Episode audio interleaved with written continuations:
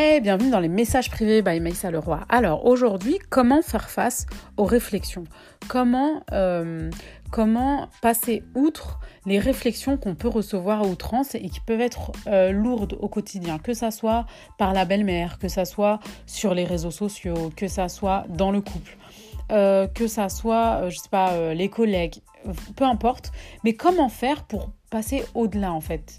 Eh bien, il y a quelque chose de simple, c'est un travail sur soi, c'est-à-dire être sûr de ce que l'on vaut. Je sais que ça paraît euh, énorme, mais déjà rien que de se dire, ok, je, sais ce que je vaux en fait. Je vaux, je plus que ça. J'ai pas besoin de l'approbation de telle ou telle personne. J'ai pas besoin du consentement de telle ou telle personne. Et aujourd'hui, il y a une réalité. C'est que un collègue qui va vous parler ou des personnes sur les réseaux sociaux, ça va pas avoir le même impact que une personne de sa famille, que son époux, que sa, que sa conjointe, euh, que un membre de sa famille, un frère, une sœur ou ses parents.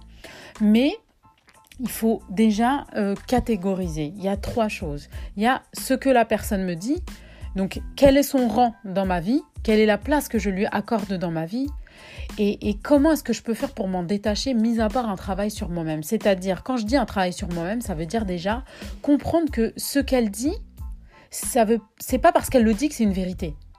Ça, c'est la première chose. C'est pas parce que la personne le dit que c'est vrai. Pourquoi un travail sur soi? Parce que finalement, ça va nous permettre de, de vraiment être confiante et consciente du fait que ce n'est pas une vérité ce que la personne dit. C'est sa vérité à elle, c'est son opinion à elle, mais ce n'est pas une vérité, c'est pas pas ma vérité à moi. C'est-à-dire que si moi j'ai confiance en ce que je fais, en ce que je dis, en ce que je propose, eh ben ça va me permettre déjà d'avoir un détachement par rapport à ça. Et ensuite, est-ce que la personne le dit de façon objective pour m'apporter une critique constructive? Est-ce qu'elle le fait pour mon bien ou est-ce qu'elle le fait pour son bien à elle? Et c'est là qu'intervient la question à qui appartient le problème? Ça veut dire, quand moi, elle me le, quand moi, elle me le dit, est-ce qu'elle le dit pour moi ou est-ce qu'elle le dit pour se faire du bien à elle? Parce qu'il y a des personnes qui vont dans leur relation essayer de rabaisser l'autre en fait pour se surélever eux. Donc est-ce que je suis dans ce cas de figure-là? Par exemple, quand c'est la belle-mère euh, qui le dit par rapport à, en général au fils, parce que bon, par rapport à la fille pas, vraiment, mais en général c'est le syndrome Wooldy. Hein euh, est-ce qu'elle le dit en fait pour me rabaisser, pour se surélever elle, pour se mettre en avant elle? Ou est-ce qu'elle le dit en fait vraiment un conseil comme une mère à sa fille? Voilà.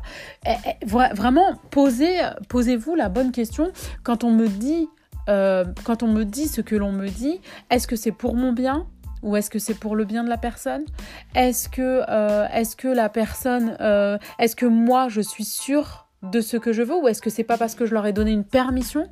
Est-ce que c'est pas parce que je leur ai demandé l'approbation de quelque chose et du coup ça leur donne un pouvoir sur moi? Et est-ce que j'ai assez confiance en ce que je fais? Pour justement passer outre tout ça. Donc voilà vraiment ces trois points à méditer, à réfléchir, à, creuser finalement. Et ce sont trois clés qui vous permettent d'avoir euh, une autre issue euh, par rapport aux réflexions qu'on peut vous faire et à l'impact que ça peut avoir sur vous. Donc voilà, c'était les messages privés by Maïssa Leroy. N'hésitez pas à m'envoyer des suggestions euh, sur, en message privé justement sur les réseaux. Maïssa Leroy sur Instagram et Facebook. Ciao